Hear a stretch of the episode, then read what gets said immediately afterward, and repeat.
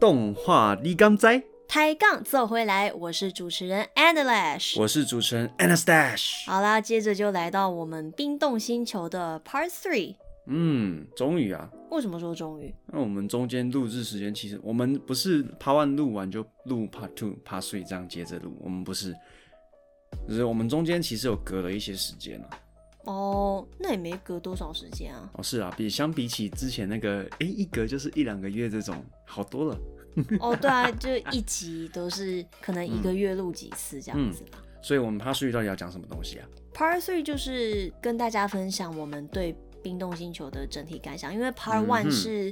跟大家讲故事嘛，就是嗯介绍剧情，嗯，没然后错。 Part Two 就是在讲《冰冻星球》的幕后。嗯，那为如果主有兴趣的话，都可以点往前面点，看我们各 part 里面就是有没有任何让你们觉得诶很开心，或者是听起来蛮愉快，或者是让你们杀了一些时间。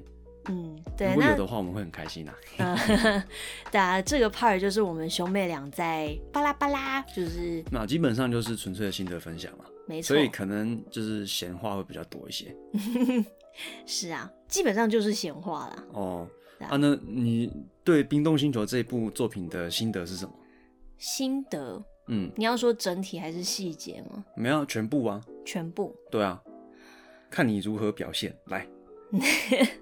小时候我会觉得，就是这部电影很酷，嗯哼，就是特效啊，嗯还有它的动作戏。嗯，然后崛起人就是你说的那些蓝色荧光棒外星人，嗯哼，他们看起来很可怕。对对那小时候的我来说，就是它真的设计出来是其实有压迫感的，但是对于三 D 特效已经吃到太多的我们现在来说，可能就不会那么怕他们了。哦，因为毕竟第一次看的时候是十几年前嘛，嗯，是就啊，是差不多我幼稚园还是国小的时候，有点忘嗯记了。反正就是他这部片出来没有多久，出 VCD、DVD 的时候嗯，对啊，就看了的，所以会觉得说这部片很酷，其实还蛮正常的啦。就是当时的我们还是一张纯白的纸，什么都还没有往上写，对，而且那个时候三 D 动画电影还很少了那个时候。对啊，因为像之前我们有提过，就是在幕后幕后里面有提过，当时的三 D 动画片啊很少，然后再来就是说三 D 跟一般电影或者是动画电影结合的案例其实也比较少，比对较啊，知名的就是像之前的那个《星际大战》，嗯，那个算是头几部，嗯对，就是大部分的背景啊，都是嗯直接用三 D，、那在当时是非常哼，嗯，非常难得一见的。对啦，就是成怎么讲，看起来成果不错的头几部啦，因为你如果再往前推的话，其实还有更早的，比如说像那个有一部叫《创》。嗯它的那个也算是二 D 跟三 D 结合啦，可是它其实就只是它把三 D 的图用手画出来，然后人工叠上去，让你看起来有点像二 D 叠三 D，然后再加上部分的三 D 场景，哼，对，那个时候但是就更吵，就是。怎么讲？它就有点像是那种那个非常非常简便的小朋友，什么五岁小朋友做出来的动画动画图那种感觉。哦，可是那个时候它的那个三 D 的效果，嗯，你说一笔一笔画出来，就是已经有三 D 动画的概念了，但是对。还没有非常的 盛行。对，因为那个时候介于技术的关系，所以他们能够表现的画面真的就没有非常的嗯、精致哎、那我就想到我们之前不是有提过那个嗯《Tron Legacy》吗？哦。对啊，我忘记它的中文叫什么了。创那个是你说后面那一部吗？呃，《创光速战记》，我哦，记对得啊。，对啊对啊对啊对啊，你看你记呃中得文啊。没呃我刚才想不起来啊，哦，大家就呃熊熊想不起来这样子。然后我们讲的《创 Legacy》就是那一部创的算是正统续作， Tron Legacy 就是《光速战记》，在台湾应该是比较多人知道啦，因为对啊，可能有些人对创，因为创的第一部电影蛮久之前 的了。很早很早了。这个详细时间如果有兴趣的话，我们可以专门以它为主题来做一部就是 podcast。其实，嗯，它有一部动画影集，哦你知道吗？Disney 它有出，哦对哦，那我们之后来可以来研究一下，然后再跟大家分享。对，而且据我所知，我是看影评啦，嗯哼就是意外的好看。哦呦呦，就是它是有剧情的，就可以去看一下。哦好，对嗯啊那接下来有机回会到嗯再跟大家分享。对，有机会啦。然后对回来回来回来，我们又离题了。总之，我们刚才刚才是从三 D 动画开始讲，然后再对讲到讲到创嘛，对对不对？啊，新奇的概念，新奇的三 D 动画，酷炫的外星人。但是我们这个年纪现在去看，就会发现它漏洞其实还蛮多的。对啊，因为像是不管是过程中间啊，它有一些故事的表现方式啦，比如说我们一开始的那个电影开场，嗯他说：“哎、我们的那个什么 Dredge，他突然来攻打地球，嗯，那个画面的紧急感，那种嗯哼声音的紧急感。其实如果你们去找，有一部算是第二部啊、第三部的预告片，嗯它就有塑造出来，就是说，呃，地球正在被面临攻击，然后危机存亡的时刻那种感觉，甚至比电影正片还要来得多。嗯那然后再来就是像，比如说对于主角这个人的人物塑造，哼哦，他有一些地方是做的不错的，比如说我们的主角叫 Kale， Kale。嗯 Kale 他的怎么讲？他的因为他父亲在他小的时候就因为任务离开他，所以造成说他对父亲这个概念其实有一点执着。嗯哼然后不管是因生命中出现另外一个跟父亲很像的角色啊，或者说对某一些事情的表达，你就像有一个有里面有一幕，你就可以很清楚地看得出来，就是说，就是我会就是 I will show you how how I'm like my father。嗯，这就是它中间有一幕，就是说，哎，你如果没有让我达成我的目的的话，我我会就让你知道我到底有多像我爸爸，就突然就会离，我会离开。如果我没有达成我的目的的话，那一步个其实那一幕其实就是表现出来，就是说他非常在意他爸爸小时候突然离开这件事情。那不是那个吗？被删掉的片段吗？没有啊，没有吗？对，那个哦，对了，如果有去有 DVD 的话，你们也可以从那个被删掉的片段看到这一幕的比较完整的对话，因为他在电影里面的时候啊，他这一段其实是只有就是他这个怎么讲这个 scene 的后半段而已，哦他前半段是在跟 Kel 做就是怎么讲状况的大概的讲解啊，就说诶、为什么为什么他们要找到这一艘太空船啊，然后顺便维修一下房间里面那个生产生产他们日常饮品的能量饮品的那些机器什对，么，就是这段对话，我反而对嗯就是被删除的那个片段印象比较深刻。对因为他那个片段啊，对话里面的故事逻辑是比较完整的，对啊，所以比较能够给你留下深刻的印象。然后反而就是正片它那个因为过于仓促，它的给的那个荧幕时间太短了。嗯所以就会让让你觉得说，诶，为什么我会讲删被删除的片段那个原因？嗯然后另外就是像 Kale 他这个角色，我们还在讲他的塑造嘛，对，角色塑造就是在剧情里面有很多尝试，就是要让我们知道说 Kale 他其实很聪明啊，但是嗯都没有很直接。就是太间接了，间接到说，你就是觉得他好像在随便弄一点什么，他没有让观众理解说他在做的事情有多难。嗯哼，比如说像就是他逃出那个什么 T fourteen 太空站的时候，他在维修那一个放在路旁边的那个太空飞船。那那你只是看到他打开打开舱盖，然后剩下时间都是那个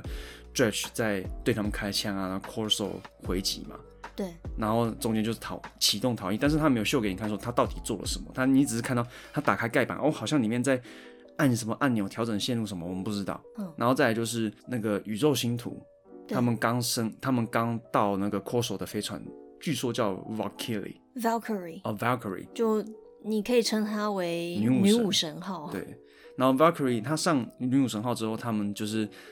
就是船员介绍嘛，对然后介绍到那个疯狂科学家阿 Goon 的时候呢对，Goon 的时候，他不是有跑出来一个星图嘛，混乱的星图，但是里面的东西都乱七八糟的。对然后我们就看到 Kel，然后跑到后面去按来按去，就是哎、按了一串数字出来，对，我们不知道他怎么得到这个数字，但是我们知道说他把这个星图修好，这其实是一个比较可惜的，就是让你知道 Kale 他多聪明的案例，嗯因为你只知道说他这样随便按一按而已，但是他没有他没有创造一个情境可以让观众理解说 Kale 他做的这个东西有多么的复杂，嗯，嗯那那没有你什么觉说得服力啊。嗯，那你觉得跟这就让我想到另外一个，嗯你说在机械方面的天才，《哼，哎，谁？新引导》里面的阿詹。哦，Jimbo。对啊，对，反的来说，就是《新引导》里面阿詹他相对的就会有很清楚，你可以理解说，哦，他这个人到底多聪明，是为什么，怎么样聪明？就他的角色刻画来说对，就远比 K.O. 来的完整很多。对，我觉得虽然说他造出他的那个太阳能冲浪板，嗯，那是他妈妈透过他妈妈的叙述嗯，来去 表现。但是他那个表现就是合理的，比如他因为在在那个这边可以 spoiler 嘛，可以啊，没有，因只是为讲一点点而已。在《星岛》里面，Jimbo 他的那个成长曲线啊，他有一幕就是以妈妈在跟他的朋友抱怨说：“哦，Jimbo 以前好乖、好聪明啊，然后结果长大之后十几岁的时候突然开始叛逆啊，嗯，然后就哦，做太阳能冲浪，做太阳能冲浪板很聪明，但是你就他就开始说，诶，到处感觉就是说，诶，我这个小朋友他小的时候很聪明，然后聪明到什么程度？他十二岁的时候就自己把一部八机岁车哦，八岁对，八岁的时候就自己把一部机车拼出来，机车而是拿来是做那个太阳能冲浪板啊，对啊，你如果翻到翻到现在的话，它其实就、就等于说是像机了车的解那种哦了解 vehicle，啊了解，就是那种载具，嗯就对比出来是这样的感觉。嗯哼，然后再来就是说，叙述他很聪明嘛，八岁就组装了第一台摩托车，装完之后，然后过了一阵子，他就开始就是青少年叛变啊，哦，没有父缺缺乏父爱啊，嗯然后父亲的教导，然后结果他就开始在在青少年的时候就骑着这台摩托车到处飙车，在很危险的地地方飙车，然后甚至被警察抓过几次。嗯哼，然后他讲他在讲到这段时间的时候，就刚好切到我们 Jimbo 他又一次骑骑机车乱飙车，然后被嗯警察抓回来的画面。对，这个画面在带给观众感受的时候，其实就会比我们刚刚讲到 Kale 他的角色塑造来的合理的多，对啊，因为就是比他就是。较对他就是真的以一个比较合理的方式来让你知道说这个角色到底多聪明。是啊，就是如果说他在里面的就是角色叙述的方式用不一样的方式的话，那你就可以知道说 Kale 这个角色其实有多聪明。嗯，那这就是我觉得 Kale 的角色塑造，尤其是因为他是主角，我觉得很嗯可惜对啊，的一个地方。而且在就是整个观影过程下来之后，你就会发现，他们导演好像不大晓得怎么样去拿捏，就是他们传统擅长的二 D 影片的叙事，然后再加上三 D，就是怎么讲，二 D 跟三 D 的比重，他们不知道要怎么放。嗯哼，因为片里面有很大一部分就是在利用三 D 来创造刺激感，对但是你会发现说，二 D 他们其实有想要好好的试着讲故事，但是他们就为了要塞那个让大家兴奋的那种很酷酷的炫特效没错，很酷炫的特效，然后就去缩减它原本应该要很精彩的角色叙述。如嗯果你们有 DVD 或者是有任何来正当来源的那个幕后花絮的话，对，推荐你们去看一下，因为你们就会发现说，哇，原来他们对这些小角色的设定啊，嗯，其实远比就是他们在电影正片里面表现的还要精彩的多。嗯，这是我觉得他一个很可惜的地方啊，他甚至还来不及推出导演剪辑版，他们这个 studio 他们就 shut down 了，对啊，就直直接整个直接整个跟大家 say goodbye。呃而且是在上映十天之后就倒了，嗯这可惜呀、可惜。就是我我从来没有听说过那么惨的事情，嗯，对啊，啊，那除了除了就是 Kale 之外啊，其他角色的话，像嗯、呃、Akima 就不用说了，因为他后面专门有一个特别的部分来叙述他的，从不管从一开始还是后面，他都其实有对于 Akima 这个角色建立其实还蛮成功的。就是他是来自难民营的，所以他 Kale 在提出，就是说啊，a bunch of scrap，就是哦，他说就是这些我难为民什么要难帮为什么要帮这些难民营？就是嗯从一堆垃圾里面出来的那个难民营。其实依照 Kell 的他的聪明才智，他在 T fourteen 其实过得是蛮不错的啦，只是因为他是地球人，所以他被歧视。嗯但是这就扯到后面，就是 Akima Kell 在针对难民营的这个方向来做表述的时候，嗯，他其实有点看不起，就是那些活在难民营的人嘛。对，他就认为说，哎、他们那边没有什么地方呢，而且那边那边的人也没有什么能力的时候，然后 Akima 他的对 Kill 的反应其实非常直接，嗯哼，然后这个表现这个叙述其实就是很合理的，你会觉得哦，原来对他 Akima 就是从难民营出来的人，对，然后甚至在后面的时候，他们接近。快要接近尾声的地方，他也有表现出来，就是哦，Akima 他在难民营里面的那种那种熟悉感，然后或者是哦，我在这边的跟难民营里面人的互动，最后能够显示说 Akima 他成长的环境在哪里，对，而且它的主题是没有变更的，你说 Akima 吗？对，Akima，但是我又觉得说他的角色塑造，嗯哼，应该说他的角色那个存在感，我现在看就会觉得说有点薄弱。对，塑造是不错啊，但是真的就那就是出来吸引大家眼球一下，然后大部分然后时间当那个当 Kale 的对象，嗯嗯，女主角啦，对啊，女主角的作用嘛，嗯，哎，然后另外，甚至我会觉得说，骑士里面有一个表现的最不错，其实是那个 Donkey Prit，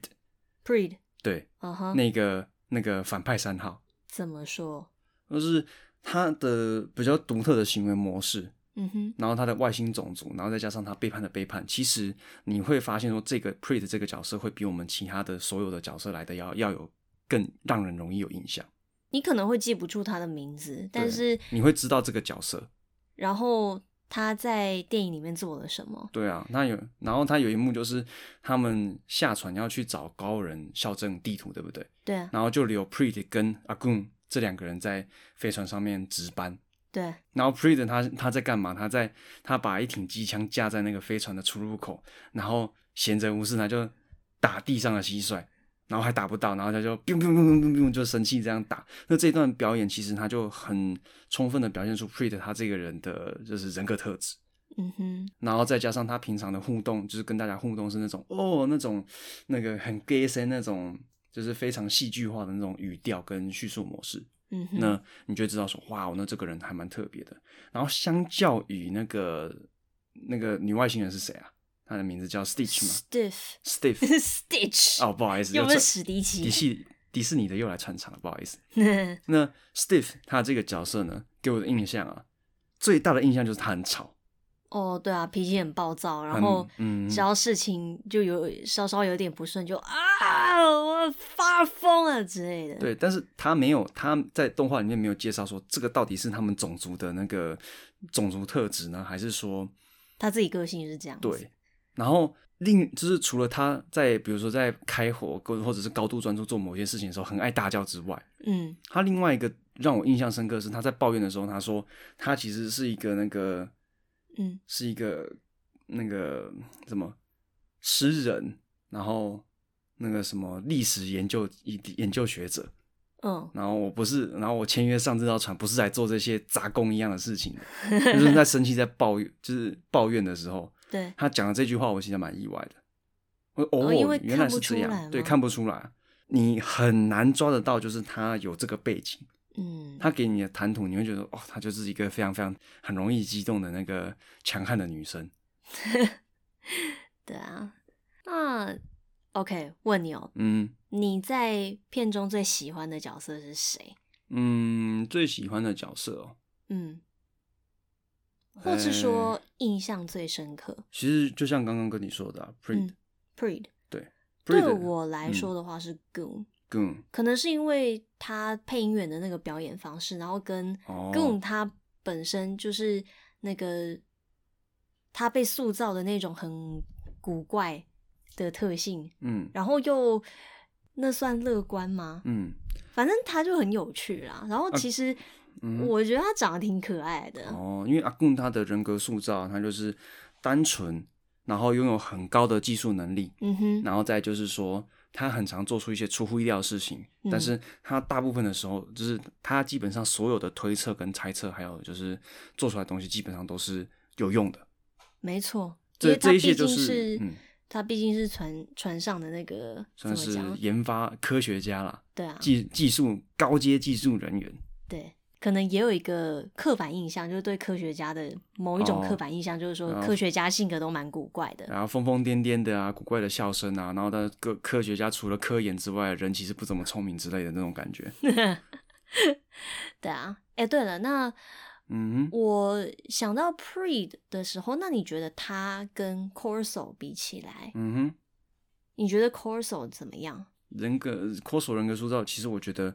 有啦，可是相对于其他角色来说，就比较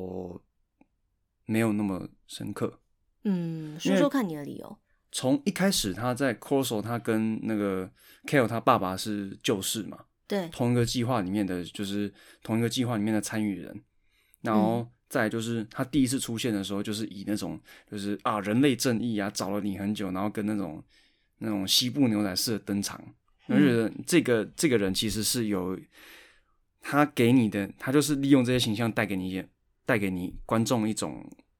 怎么讲刻板的印象，嗯，对吧？可是你知道，在这个年纪看《冰冻星球》，就是 Corso 出现的那一段，嗯哼，我就会觉得说，突然出现，嗯，然后，呃，然后又跟你讲了一大堆大道理，嗯，我会有一种就是事出反常必有妖的那种感觉。哦啊，这就是诈骗，呃，诈骗，诈骗不是我想到的词，但是你也可以这样说啦。啊，哎传销公司嗯，那个，你知道案例吗？这是二流，怎么讲？就是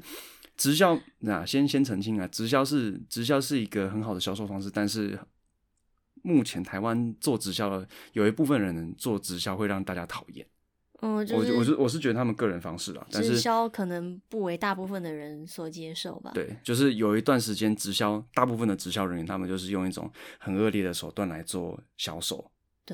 啊，啊啊，回回来回来，就回来。然后然后所以 c o s o 他在出现的时候啊，其实就感觉就是给你画个大饼，嗯，对啊，然后说哎、你还不来，我觉得 Kill 他那个反应就是其实还蛮正常的、啊。正常人的反嗯应啊。对啊，你突好然干嘛？你突然出现帮我一下，哎、这个不错，我很感谢你。但是你跟我画这个大饼，然后感觉很危险，那你到底要我去做什么？莫名其妙。对啊，所以 Kill 他的反应其实是正常的，然后再加上他是二十岁，对，那个小屁孩那种年纪，看不出来。 怎么讲？就是他的他那种反应，其实就是就是跟二十几岁比较冲动的年轻人是很像的，嗯，冲动又比较就是很聪明冲动，然后又有一点点叛逆的那种感觉。嗯，我刚刚会说看不出来，是因为他那个作画的，哦他的外表看起来不止二十岁。没办法、啊，你你要想一下，这是欧美人他们在早期做动画过程中间，他们表现他的作画表现啊，嗯你哼，们会觉得说，诶，就是像比如说早期的公主电影，他们看起来没有就很年轻啊，嗯就是年龄年龄很正常。但是我如果跟你们说，那些公主的平均年龄是在十五到十六岁呢，甚至有的更年轻，哼嗯哼，你们就会你们就会发现哦，然后再对比 Kel 他这样子的年龄表现，你就觉得哦，好像是正常的。嗯因为他们西方人的就是面部特征的表现，其实会比我们东方人来说更年长一些啊。也是啊，对啊。那 Stiff、Goon、嗯哼， Akima、嗯哼， Corso、对 Kale，嗯哦，这五个主要的角色，对，我们的感想大大致上就是这样。哦，对啊我是觉得说，哼，嗯哼，像嗯，《冰冻星球》里面的角色设计，嗯哼，就是外星人嗯的设计，我是觉得我能够对他有印象，嗯，像那个 那个自自助餐厅里面那个那只哦蟑螂外星人，哦哦哦，其实他的角色就是他在背景里面，比如说就是刚像 Anna Lash 提到的。那些外星人的设计其实是很出色的。嗯你如果拿去拿这些外星人角色去跟《星云岛》或者嗯是《星际大战》里面那些外星人去做对比，其实不差，对啊，不差，对啊，你而且很设定很很有趣，嗯，就是大型的蟑螂，然后变成厨房的主哦厨，好然后在饿我们的观观念里面，其实它是一个非常非常就是恶心而且很奇怪的组合，但是你放上去之后，你就会发现，哦，原来外星人会嫌我们人类脏，嗯 然后给你带来这种很非常非常强烈的，就是就是冲击，就没会错很容易让你印象深刻。是啊，然后再像是那个原本要欺负主角的那个二八人组啊，对其实他们会欺负主角是有原因的啦，因为主角他在进餐厅的时候他插队，哦所以他才他才在餐厅后面去堵主角，OK，啊。然后，但是你就会发现说他这个设计其实你不会觉得他突兀，所以他角色设计其实不差，而且他们在就是在说故事方面。反而这些出现时间很短暂的角色，他们甚至会比我们这些花了大量时间刻画的主角群还要更来的印象深刻。对，那其实也足以说明了这一部电影，我觉得它有的问题啦，对啊就是说它的故事，我不知道是因为说制作时间太短，还是说是因为他们在制作期间 fire 掉了一大堆人，嗯产生的影响，嗯，这个他们并没有，就是并没有说明。对我们查到的资料，并没有任何表明说他们到底是因为什么样的原因导致这样的结果。对，那但是他们有这样子还蛮明显的一个，就是、嗯 a big hole exist。对，因为因为它故事会让人家很容易忘记，就是因为说它故事的那个他讲述故事的时候，嗯会让我觉得哦，我现在到地点 A，嗯，再到地点 B，然后在 B 的时候发生了一点事情，嗯哼我逃到 C，然后再来逃到 D，也就是嗯终点嘛，嗯，对啊终点站，那就会，然后中间又是会插入很多那个风景，嗯哼，沿途风景，对呃，感觉就是像你在高速公，就是美国公路上面开车，然后旁边的风景这样快速的从你的那个车窗旁边经过，那种感觉很像。对，就是啊说、但是嗯呃风景很好看，但是、呃如果是那种很就是喜欢把重点放在故事上的人的话，嗯我会觉得说这个故事其实没有什么没有什么特色，嗯对，然后它也没有一个非常明确的中心，嗯哼，就是想要跟我们说这个故事到底要讲什么。对啊，你看哦，角色成长吗？好像还好，因为 K 他其实从从头到尾一直都这样，他只是在都没什么变对他就是只是在中间就哎、开个飞船就突然变成熟了，然后变得比较融入这融入这个融入这女武神号的那个这个小团体里面，嗯，然后再就是哎、诶你说角色吗？也没有。那哦故事主轴呢？嗯拯救地球呢？其实叙述的也不多，对，他们中间就只是找找找找找，他们有叙述说、哦，找到就是在过程中用一些比较实际的案例去告诉你说，制造太空船为什么对人类这么重要。嗯，它是在快要接近结束的时候才秀给你看人类难民营。然后重点在于就是大反派，还嗯有就是主角内的反派，哦，是啊，他们就是说他为什么会觉得说蓝色荧光棒外星人没办法被打 败？没有，他们完全没有，就是除了一开始在毁灭地球这个地方有有所展现之外，剩下的话你就完全不知道说为什么 Dredge 这么可怕。嗯，就 Dredge 除了除了那个视觉上，我会觉得嗯嗯，嗯稍稍具有威胁性之外，好像就没了。嗯，是啊，嗯，然后 Corso 的，就是说从他呃，他们追上 Kill 跟嗯哼 Akima、他们两个，嗯就是想要抢夺泰坦号嘛。嗯然后 Judge 来了之后嗯， ，Corso 又神奇的突然就是转改换他变的主立意场了，对，对就啊哎、又回来帮主角。呃，我他只有用一句话来，就是来叙述他的转变，就嗯是说啊，我们或许可以打败他们。对，嗯嗯嗯，呃你知道这种转折真的是一点说服力都没有。你嗯或许他们在幕后，假设这个是一个真实世界的话，肯定是经历了很多思考上的转变嘛。但是你在用电影或者是任何一种形式向我们叙说这个故事的时候，这个转变如果没有被观众看到，其实就会变得很不合理、嗯很突兀，对啊，就是说哈、你怎么突然对吧、啊？嗯、啊，你不是背叛了吗？啊你背叛为什么不背叛的彻底一点？对啊，然后或者是然后你干嘛帮我？对，然后然后还有另外一个就是说，你在太空飞船上面，你竟然不会把你是你是前军人。对，前军事人员，然后嗯再来你你当了很多年的那个一艘泰国船的船长，然后你在跟重要客户进行机密会议的时候，竟然门会是开着的，嗯阿罗嗯，阿很罗粗哈心哦，阿罗嗯哈，阿罗啦，真的。反正就是主角们他们发现的方式也蛮呃，对啊，你就是哦，我现在要去，我现在要去那个路过的那个殖民，就是卫星站上面，就是凯尔一开始讲的贫民窟里面哦，换那个就是拿他们的那些食物什么，然后去换一些补给回来，补给啊，讲错。嗯那然后在换的路上，就是说说笑笑经过的时候，就听到那个 c o s 在发脾气的声音从对门缝里面传出来啊嗯哼啊！怎么可能这么先进的太空船，他们连一个自动关门的系统都没有呃， ？Hello，人工重只人工重力都有了哦。剧情需要，哎呀只，能这么说。对啊，所以所以你就可以看得出来，就是他在剧情合理的设定上面，其实他们就是在这个部分是没有去注意到的。嗯，然后另外也就是也有可能就是说，哦，我到底要怎么样去，就是秀故事跟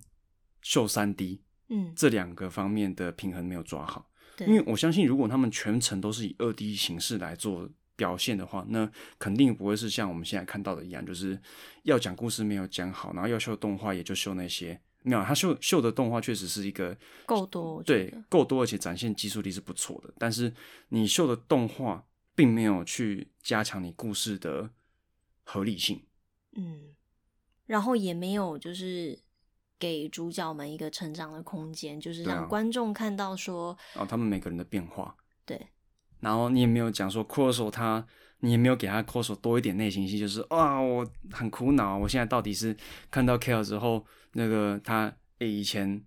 以前计划着算是熟人的儿子，对，然后一长这么大了，哦哟，好聪明哦，嗯，然后诶、这个人也不错，值得培养。嗯然后像不然的话，他也不会在中间给他开他的那个他的飞船啊了、嗯，也是，然后就诶、这样培养感情培养起来之后，呃，是中间的要要开始执行他自己真正计划的那种背叛那个他们主角跟 c o s o 中间的那种他们两个之间的那种建立起来羁绊的那种矛盾感，嗯你哼没有演出来。嗯，不管是角色刻画、嗯哼故事，嗯，都很可惜。但是嗯我们为什么还是想要来讲这部片？就是说花三集的时间，三个嗯 part，、为什么啊？为什么？那你问我，我问你啊，嗯，这是你选的电影哎、就是因为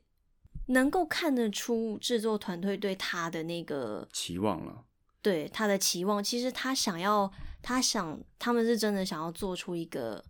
很有野心，对对，是因为他很有野心，对啊，他对啊他的愿景其实非常宏大啦。你看哦，嗯当下哦、在《星际大战》的那个后后面的前传播出之后啊，对，他们也要挑战就是太空题材，嗯时下最火红的太空题材，三 D 动画特效，然后再加上他们本身的动画电影的那个背，呃，工作室制作背景跟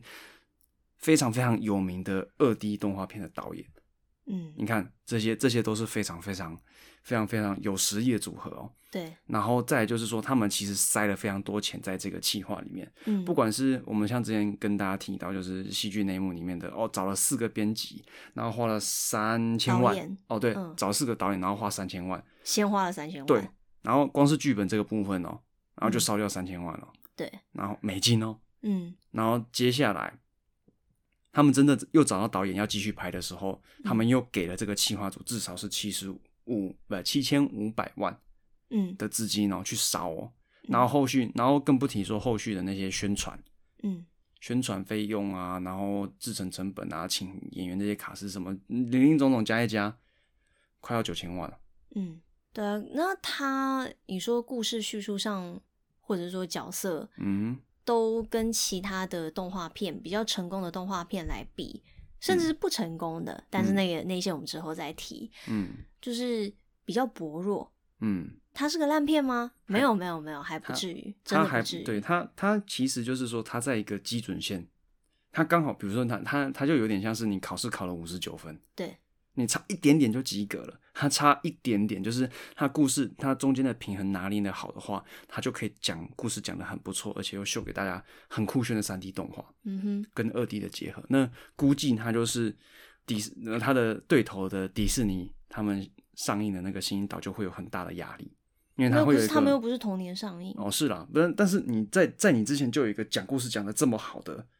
那个电影在这边，哦，然后就又会是对又是太空科幻，对，嗯，那也确实，对啊，你其实我我们刚刚一直在讲《星星岛》这部片，对不对？就是你如果把元素拿出来的话，那我讲我讲给你们听哦，嗯就是男主角就是自小就遇到那种父母离异的危机，然后在他在成年之后，他又遇到了一个能够改变自己人生的机会，嗯哼，然后再来就是他在这个过程中呢，跟一个就是很像自己父亲的人建立起了有点类似父子情的那种感情连结。对，然后在中间呢，他又他又经历过就是这个亦师亦友的那个这个男人他的背叛，对，然后为了就是那种就是为了要比如说财富啊、名利这种就是我们看起来很套俗的东西背叛主角的嗯哼感情伤害，然后最后成功的完成冒险，就是你然后如果最终嗯得到成长，没错然后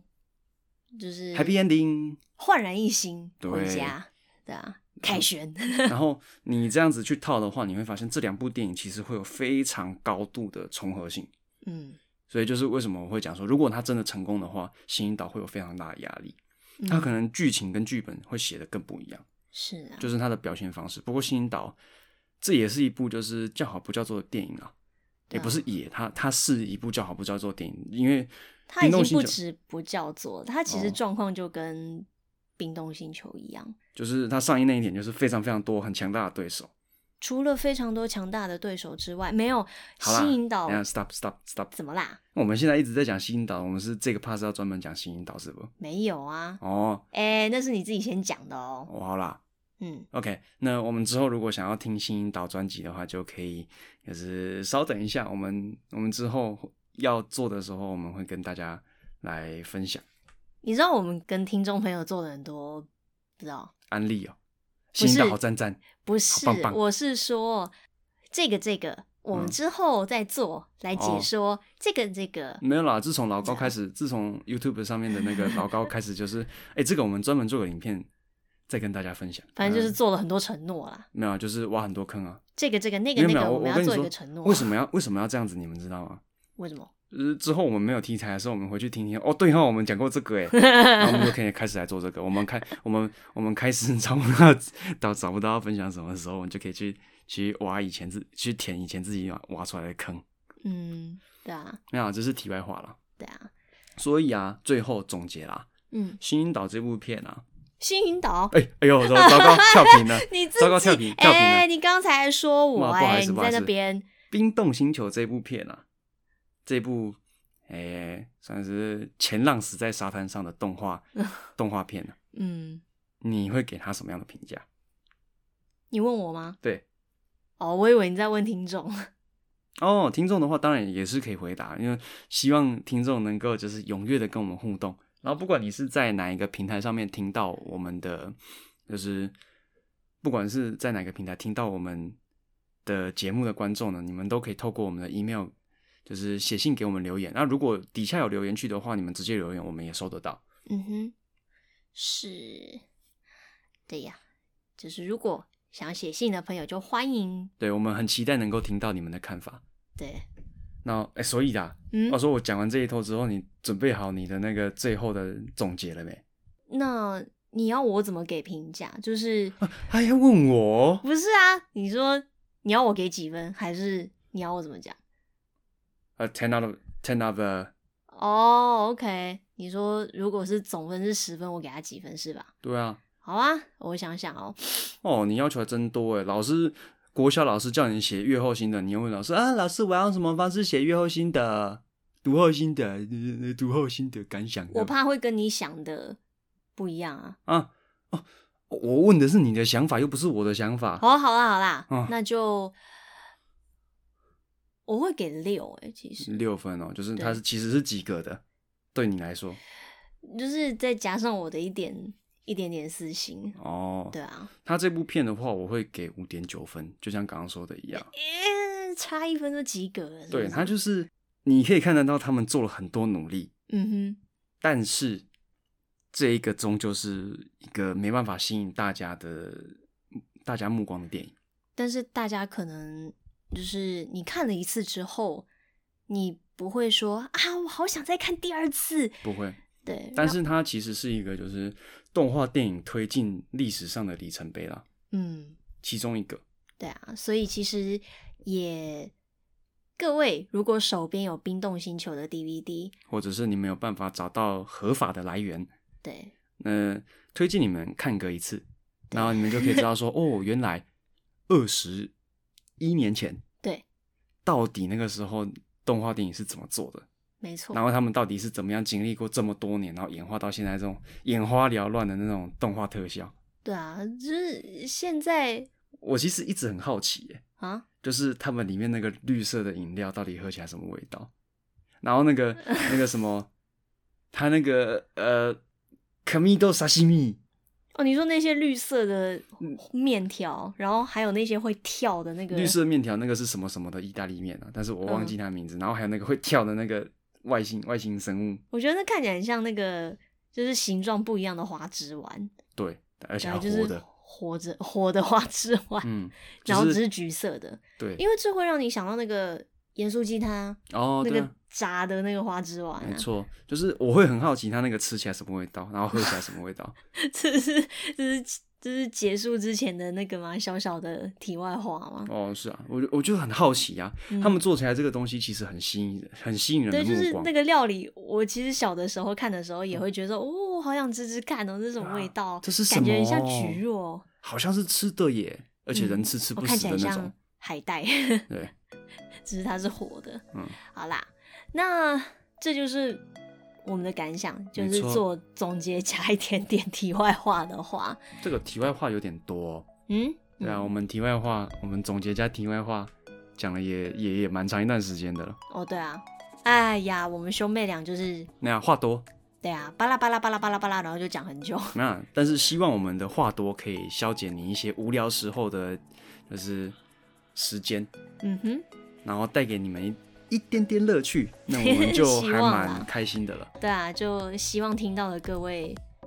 然后有从头到尾听完的，感激不尽，然后也希望你们会喜欢。 然后，然后，然后，如果能够赞助我们一点的话，就更好了。 你在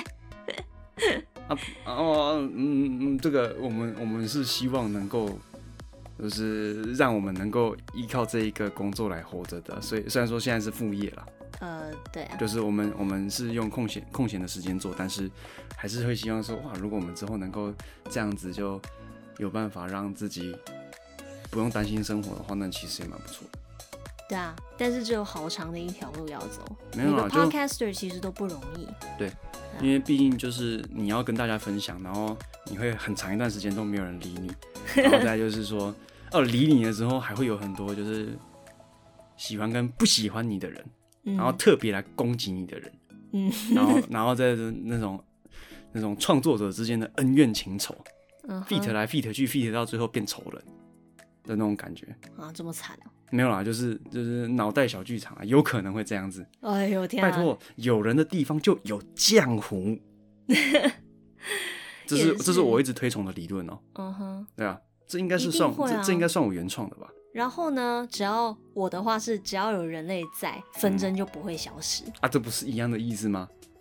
就用我的话讲是这样子啊，哦好啦但是都是讲一样的事情。好啦，总之今天的动画立立刚斋冰冻星球 Part Three 就到这边嗯结束啦。告一段落，嗯那我们下一次，我们下一集再见。我是主持人 Anna Lash，我是主持人 Anastash，下次见喽，拜拜